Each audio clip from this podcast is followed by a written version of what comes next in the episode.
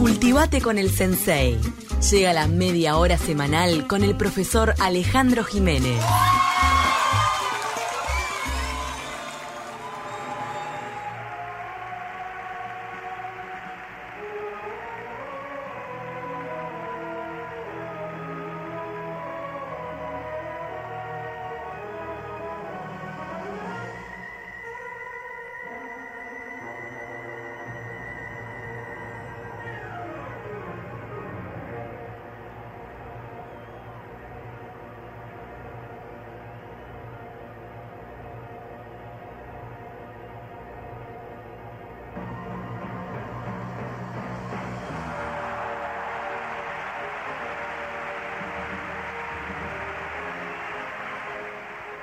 Recibimos al sensei Alejandro Jiménez en esta columna de historia especial de los Juegos Olímpicos. ¿Cómo andan? Querrán saber seguramente qué es esto que escuchamos.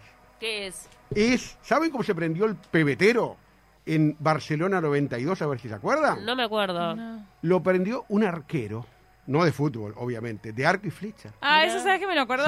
Ahora sí. Antonio Rebollo lo prendió. Después hubo polémicas si realmente fue él o alguien de abajo. Ah, que por si él le erraba, lo prendía igual. ¿no? Qué bien pensado, me acuerdo claro, sí. Ahí está. Bueno, esa era la música, toda la, ambientación previa en el estadio de Montjuïc, allí en, en la zona de Montjuïc, precisamente en Barcelona, ¿no? Muy lindo estadio, que es el estadio del Español de Barcelona. ¿no? Este, ¿Cómo esa ciudad se fue sede olímpica, no? Exactamente, ¿Una está- sola vez o más de una vez? no, una sola vez y está todo construido, toda la parte de que es este pasando el, el, el- el acuario, bueno, toda esa zona muy linda, el barrio olímpico se llama, hoy son viviendas, o sea, vive gente. Este, muy lindo, yo tuve oportunidad de visitarlo hace unos años y, y bueno, y no pude entrar porque estaba cerrado el estadio, pero vi, lo vi de afuera y me imaginaba a ese otro hombre afuera, ¿no? Ah, Este, no, el que estaba abajo del... ¿Para cómo le decís al podio? Eh, no, Antonio Rebollo prende, o sea, le dan, la, la llama prende la flecha, está, esta grabación es de eso y hace el movimiento y tira la flecha. Estaba Y todo, se prende, claro. todo oscuro Claro, y se prende. y nunca se supo si él la había invocado o si alguien de afuera, por las dudas. Y claro, pasa Eso- que en ese momento si sí. no la embocás es un bochorno. Sí, ahí, exactamente. Bueno, pero este, bueno, hoy quiero el tema deportivo para felicitar primero a mi cuadro, a mi club, el Club Unión Atlética de Nuevo Malvin, que cumple el día jueves 100 años. ¿100 años? Y, sí, y la historia de Unión Atlética la está escribiendo un escritor que ustedes conocen. Sos vos. El Mirá. sensei está escribiendo, sí, para noviembre. escribiendo, Alejandro. Para noviembre, y sí, me pidieron. Hablando de tu trabajo, ¿en qué documental es que estás en Netflix? Que yo te vi el otro día. En Becoming Champions se llama, es un Ah. eh, mexicano, Becoming Champions. Estoy hablando de Uruguay. Sí, por Sí. eso lo vi. Me ¿Pero de qué, de qué trata el Es la documental? historia de los ocho países campeones del mundo. O sea, Ocho de, los países campeones del mundo. de fútbol hay uno de cada uno. Está muy bien hecho, la verdad que unos mexicanos que después me llamaron para otra cosa, pero quedó cortado por la pandemia, una productora muy que trabaja muy bien. Pero Y son bueno, solamente ocho países campeones del Sí, mundo. ocho países, claro. Ahí un poco eh, va la cosa por ahí, pero vamos a hablar Y Uruguay dos veces. Sí, Uruguay dos veces. Eh, todo lo que fueron, aunque sea una sola vez. Juegos Olímpicos en la antigüedad eran, eran eh, o sea, fueron los griegos, eh, 776 a.C. el primero, y el Juego Olímpico tenía como finalidad, sobre todo, eh, se suspendía, lo llamaban, se hacía la tregua olímpica. Sí. Es decir, durante ese mes no había guerras, ¿no? Bien. Y evidentemente queremos, después va a ser bastante distinto, ¿no? O sea, y en el año, sobre fin del siglo XIX, el varón Pierre de Coubertin, ¿no? Se le ocurre reeditar aquellos juegos, ¿no? En 1896 en Atenas es el, la primera oportunidad en que se realiza la, esta serie de competencias, reeditando aquellos Juegos Olímpicos de la antigüedad. En esa reversión es que se amplía la cantidad de disciplinas en las que se compite. por supuesto, al principio son pocas, se daba una corona de olivo, ¿te acuerdan? Como Sí, previo, sí. después la medalla, bueno, toda esa evolución que tiene que ver con la historia.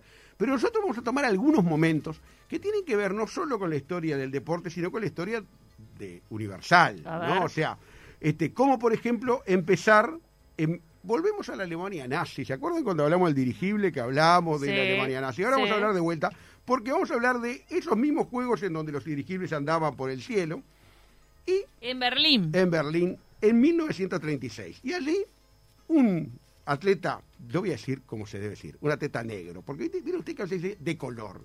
Eso No, es. el color es peor. Color, todos tenemos color. Digo, ¿Y afrodescendiente? eh, ahí está. Y puede ser, pero También. un atleta afrodescendiente o de raza negra, Sí. Afroamericano porque era estadounidense. exactamente Jess Owens, nacido en 1913 en Alabama, este integrante de aquel equipo de atletismo, va a competir en esos juegos y va a ser furor porque va a ganar cuatro medallas, ¿no? Eh, y tenía mucho que ver aquello, Hitler decía la superioridad de la raza aria, o sea, la raza blanca. Ah, Eh, Owens gana cuatro oros, 100 metros llanos, 200, cuat- posta 4 por 100 y salto largo. La rompe. Verdaderamente la, eh, es, y son sus únicos juegos, ahora vamos a hablar qué pasó con él. La gran polémica que se plantea en ese, esa vez, que fueron los primeros Juegos Olímpicos televisados, ¿no? Ah, mirá. eh, es si saludó o no, eh, Hitler lo vino a saludar o no. Siempre el, un poco la leyenda dice que Hitler, eh, indignado porque tenía que darle la medalla a, a un negro, a un afrodescendiente, se va del estadio. Ay, por favor. Siempre se Bueno, está, de ese tipo no se puede Ahí está, mucho. pero parece que eso está este, bastante cuestionado. Fake Está. news, fake news. Ahí está. Eh, porque hubo, por ejemplo, Albert Speer, que fue el arquitecto de todas las obras de, monumentales del nazismo, dijo de que el Führer estaba molesto por los triunfos de Owens, ¿no? Pero Owens mismo dijo que él me saludó y yo le correspondí. No, no hay foto. O sea, no hay registro fotográfico. Sí, pero vale el testimonio de Owens. Sin porque duda. si no, no tiene por qué Sin mentirte. duda. Fue el primero, fue el que más afirmó eso. Y se dijo que había incluso una foto del apretón de mano, como siempre pasa. Se ¿no? perdió. Sí, que imagina que hoy habría, hoy sería imposible que en un hecho de eso no hubiera foto porque hay tantas cámaras. No, pero en aquel momento, todos tienen celular, en, olvídate. en- en- en aquel momento no, obviamente las cámaras eran escasas, bueno. Aparentemente ese, ese saludo fue en privado, ¿no? Eh, un apretón de manos, una foto que nunca apareció. Y lo que sí es que eh, las zapatillas con las cuales competió eh, Jess Owens, este, se las dio un señor que a ver si le suena, Adi Dassler. Ay, ¿no? mirá. A ver si le suena. Que después va a ser, obviamente, Adi. el Vos imperio. sabés que yo no sabía que Adidas era por el nombre Adi, Adi- Dassler. Adi Dassler. Sí, sí, creo sabía. que este, Malena Paz habló alguna vez de, de- No o no sé idea. quién fue que habló, en este, en, en- aquí, te habló sobre, sobre Adidas. ¿no? Adidas es alemán. Alemán, exactamente. Ah, Toda entonces es una marca alemana que le dio los zapatos le a él. parece que incluso eh, lo fue, lo encaró. En aquel momento no había eh, eh, o contratos. Un manager, Se no. ve que no lo encaró a, a él mismo, el mismo Owens, y le dijo, mira, tengo tantas zapatillas, las, las querés usar, le, le parecieron buenas y las usó. O sea que fue el primer, eh, yo diría, eh, atleta que tuvo una zapatilla Una marca. una- ahí, con marca, exactamente. Un sponsor especial de zapatillas. ¿Qué pasó con este señor, con Owens? Bueno, lo que pasa es, vienen después dos Juegos Olímpicos que no se hace por la guerra, Helsinki 1940, Londres 1944. Y nunca más volvería a competir Owens. Nunca más volvería a competir, después se dedicó a entrenar, se dedicó a otras este, tareas, como, como siempre pasa, tuvo su, con muchos meses con los, con los exitosos, tuvo sus momentos de, de bajón y finalmente, bueno, y muere en 1980. eh, y cuatro años después, iguala su récord eh, en cuanto a medallas en atletismo, Carl Lewis, capaz que ustedes se acuerdan, Sí, me en Los suena. Ángeles. Sí, sí, sí, sí. Cuatro años después, iguala, también estadounidense, cuatro medallas en una misma Olimpiada. En la madre, para mí es en la madre disciplina de, de los Juegos, es, sigue siendo evidentemente el atletismo. ¿no? Habrá natación, habrá deportes como fútbol o básquetbol, pero la madre, ¿no? Porque es, están los orígenes, sin ninguna duda, el atletismo. Pero ¿no? entonces. Owen no pudo volver a competir por cuestiones Sí. de coyuntura. De coyuntura, de, de- pasaron dos juegos, este, bueno, después se dedicó a, a- a entrenar también, a ser técnico, o sea, pero en definitiva no volvió a ser olímpico. ¿No hay una película reciente sobre la hazaña de él? De haber derribado esa, esa máxima que tenía el nazismo sobre Sí. el tema de la raza Es aria. Estoy casi sí. segura. Ah, está muy estigmatizado el tema y yo leyendo eh, llegué a la conclusión de que eh, mm, aparentemente él no estaba enojado y lo que se dijo es que hubo un saludo, pero no como no hay foto, eh, fue en privado, pero en definitiva no hubo un desprecio de Hitler. Se dice que Hitler solo saludaba a los alemanes que obtenían medallas, no al resto. Ay, por favor. Este, La cantidad de coimas Sí. que debía haber Ah, en esa ah. en, en esos Juegos Olímpicos. La, pero la toda- corrida de plata y de doping que debía haber. Todavía era, era ¿Puede decir que no? ba- ba- pero era bastante amateur todavía. O sea, Claro, ahora, claro. ahora ni que hablar. Obvio. Para, nos está mandando un mensaje el falso ninja, dice que para él Adidas, Mm. Adi y Dassler son dos personas.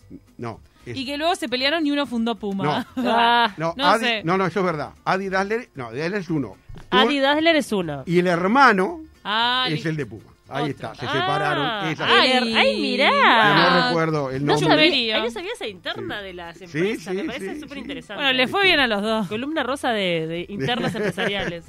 Bueno, ve, está linda ese tema, ¿no, Está buena. Paula? Otro, otros que, tam- que tampoco le fue bien después fueron aquellos famosos atletas de los, de los puños en alto en México 68. Otros de raza negra. Esto también tuvo mucha prensa. El 16 de octubre del 68, Juegos Olímpicos en México, 200 metros. Gana Tommy Smith de Estados Unidos, segundo Peter Norman de Australia y tercero John Carlos de Estados Unidos. En el podio, plena lucha por los derechos de los negros, por más que en el 64, 1964, se había aprobado la ley de derechos civiles. Claro, pero, estaban en, en plena segregación se- violenta. se- seguían siendo. Sí. eh, en el 68 es asesinado Luther King, hay que tener en cuenta ese Ay, mismo año. sí. Los de Estados Unidos eh, llevan un guante blanco en cada mano. Se dice que iban a llevar los dos guantes negros, perdón, guantes negros en cada mano. Y que uno se olvidó y que le pasó el Por guante eso, al otro. sí, Eso es lo que se dice. Y, este, por supuesto, que este, sin campeones. O sea, se sacaron campeones. O sea, era todo un simbolismo de la lucha por los derechos de, de los negros. Eran, a su vez, eh, tenían las insignias de un proyecto olímpico para los derechos humanos. Llega ese momento, o sea, la foto, eh, posan de esa manera, y este, John Carlos, que era un australiano, que aparentemente, digo, no tenía nada que ver, adhiere también a ese, a, a- a ese gesto, por supuesto, y, y después lo entrevistan y dice estar de acuerdo. Bien. ¿no? Le- pesar- levantan el puño, si no me equivoco, era. mm, Black Power era el movimiento. el Ahí va, Power. pero un poco. ¿Tenía que ver con las panteras negras? Claro, también, El sí, tema de. de, mm, el- las panteras negras eran como este movimiento social muy Sí. combativo a favor de los, De De los los derechos. derechos. Decía Smith, el ganador, si gano soy americano, no afroamericano.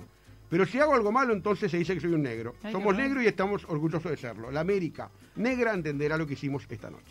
Se fue la declaración apenas bajó del Sí. podio. Pues Bueno, también lo cierto, y Sí. hay que decirlo, es que por lo general las personas de raza negra tienen otras condiciones físicas sin para duda, determinados es- deportes. de la misma manera que dicen que para la natación no son tan, tan, este, tan Pero son, características así como una persona albina no puede estar Sí, al sol. O sea, hay duda. características físicas. El salto los aparentemente rubios, sería el salto, sería la velocidad. Hay un tema, incluso dicen genético muscular. Eso sería bueno para hablar con un médico deportólogo. Cuando hicieron eso en, en, en, esas, eh, en esos Juegos Olímpicos se armó tremendo lío. Y de eso vamos a hablar. O sea, se armó un lío bárbaro, amenazados de muerte, criticados, amenazados de ser expulsados por el Comité Olímpico Internacional. Ah. E increíblemente el Comité Olímpico Mexicano se negó a echarlos. Dijo no. Mirá. Eh, el, el anfitrión dijo no. Qué bien. Por violar el espíritu olímpico lo querían echar. Bueno, eh, los mexicanos dijeron que no, se quedaron ahí. Pero cuando llegaron, por supuesto, a Estados Unidos, fueron Ay. Este, tal es así que, eh, bueno, eh, Smith, viven los dos. Smith nació en el año 44 y Carlos en el año 45. Eh, viajan por el mundo contando su historia, ¿no? Y un monumento del podio de ese podio está en la Universidad Estatal de San José, California, en donde ellos estudiaron. Mirá, Hay un monumento. Pero lo más increíble es lo de Norman. Eso es lo más increíble. Peter Norman, australiano, no tenía nada que ver, raza blanca. Es criticado en Australia eh, cuando, cuando, cuando vuelve, ¿no? Este, y a los otros Juegos Olímpicos en Múnich 72, ¿no? Este, es sancionado, es clasifica para los Juegos y el Comité Olímpico de Australia no lo nombra, no lo, no, no lo nombra la delegación. Por haber Tremendo. hecho eso el Por- podio con los quedó otros dos. eso eh, pendiente. Ay, por Eh, favor. claro, porque era como una ofensa a lo que sea, a la raza blanca y al espíritu olímpico. Qué estupidez. Para mí lo del Sí. espíritu olímpico tiene que ver con que lo tomaron como una manifestación política. Exactamente, Eh, que por no ahí. se puede hacer nada Sí, de sí. política. Mientras, en el- pero en, en Berlín los nazis levantaban, hacían el saludo nazi también, o sea que en ese sentido sí. los atletas nazis. Siguió en el atletismo después como técnico Y cayó otro más que cayó en depresión por distintos problemas. Este, estuvo a punto de perder una pierna este, por gangrena, eh, con una infección. Y muere un infarto en octubre del 2006. Qué horror. Y esto es lo más increíble y más emotivo. Smith y Carlos viajaron para llevar el féretro hasta la tumba, de, el féretro de, Car- de- de Norman. O sea, viajaron al funeral y portaron el cajón hasta la tumba. Los reyes. Los, no, los, los ganadores. Smith y Carlos, los ganadores. o Ay, sea, qué lindo, perdón, me claro. entendí Carlos, tipo, No. entendí Carlos de Inglaterra, no, nada, No, no, piré. Carlos, eh, los dos atletas, eh, este, los que En habían, solidaridad por su, su- lo acompañaron hasta su última morada. Mirá. Qué emocionante. In- Increíble la historia, es verdaderamente conmovedora del el gesto de estos. Eh, y, y además un símbolo de unión racial, o sea, este, eran dos- Humana, claro. Totalmente, más que allá. ellos levantaron ese puño porque Sí. en, e- en ese instante estaba pasando algo mega jodido. Sí, sí, pero no, me, no me acuerdo qué, viste, cuando o metieron preso a alguien, No, algo de las panteras negras, tipo. Había un, un, evidentemente una discriminación que no había parado la ley de derechos civiles, o sea, seguían siendo discriminados. Bueno, por último, vamos a hablar de los boicots cruzados en la década del 80. En el año, en diciembre del 79, la Unión Soviética, plena Guerra Fría, invade Afganistán. Y allí, este, eh, James Carter, Jimmy Carter, presidente de Estados Unidos, decide, este, en julio del 80 eran los Juegos, o sea, ocho meses después, decide que Estados Unidos no participa.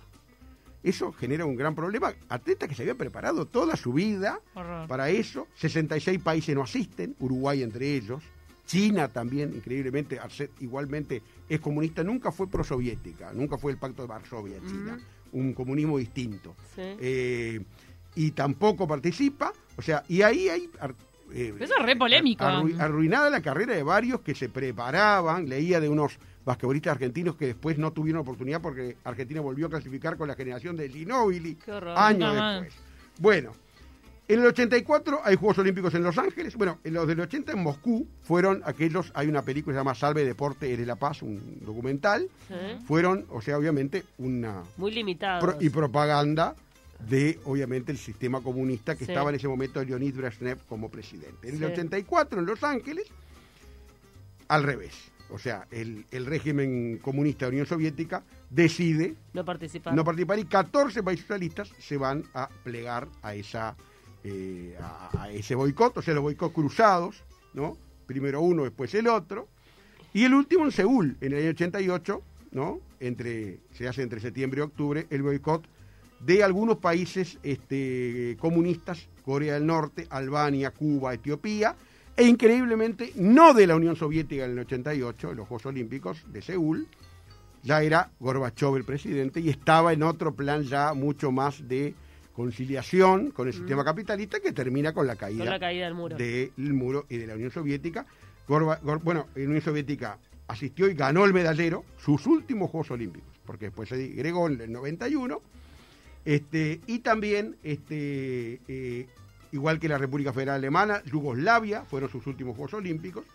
Pero en definitiva, el, el gran mensaje es que, bueno, ter- al terminar la bipolaridad, la Guerra Fría, viene la estabilidad de los Juegos Olímpicos, ya no hay tanta polémica, por más que se sigue cuestionando el espíritu olímpico. Por algunos, algunas pautas que son claras y evidentes. La profesionalización, hoy juegan en ese espíritu olímpico tenistas, por ejemplo, que ganan millones y millones de dólares. basquetbolistas Ay, por favor, los tenistas. Nosotros nos pasa, eh, acá Sí. en Uruguay, muchos deportistas que hoy están representándonos, este, de- juegan a nivel, o sea, están preparados a nivel amateur, porque Claro. no pueden Absoluta, vivir, la mayoría, Paula. mayoría. Los Pero 11 que van, la mayoría están viviendo, pero por ejemplo con subvenciones del Estado en algunos casos, o sea, este, los que tienen capacidad, ¿no?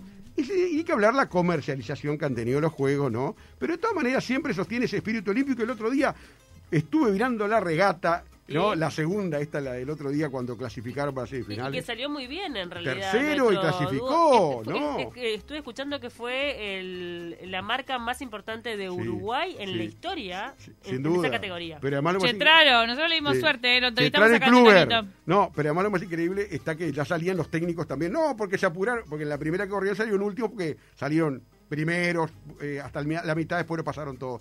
Pero en la segunda, que fue la que clasificaron para semifinales, hicieron al revés. O sea, salieron más tranquilos y al final metieron y salieron metieron. terceros.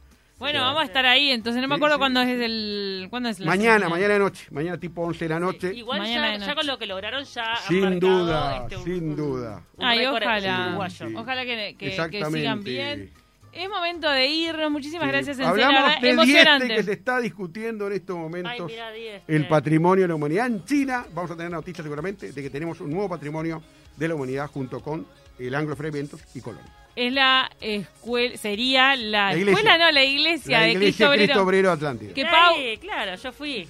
Pau, pero vos ibas a la escuela que queda al lado, ¿cómo es? Claro, el colegio que iba al lado. ¿Queda al lado de ahí? Nuestra Yo no Señora del. Rosario está pegadito al... Es más, ahí tenía misa todos los días. Mm. Va todos los días, no, una vez por semana nos obligaban. Le diste suerte, mira. Patrimonio histórico. En ese momento no lo valoraba. No, pero la conozco bastante porque además, digo, obviamente, como chiquilines la recorrimos toda, nos fuimos para arriba, había una parte como media de sótano, está muy... es muy- A ver muy si podemos tener la opinión del arquitecto William Rey, que es el presidente de la Comisión de Patrimonio, para el lunes.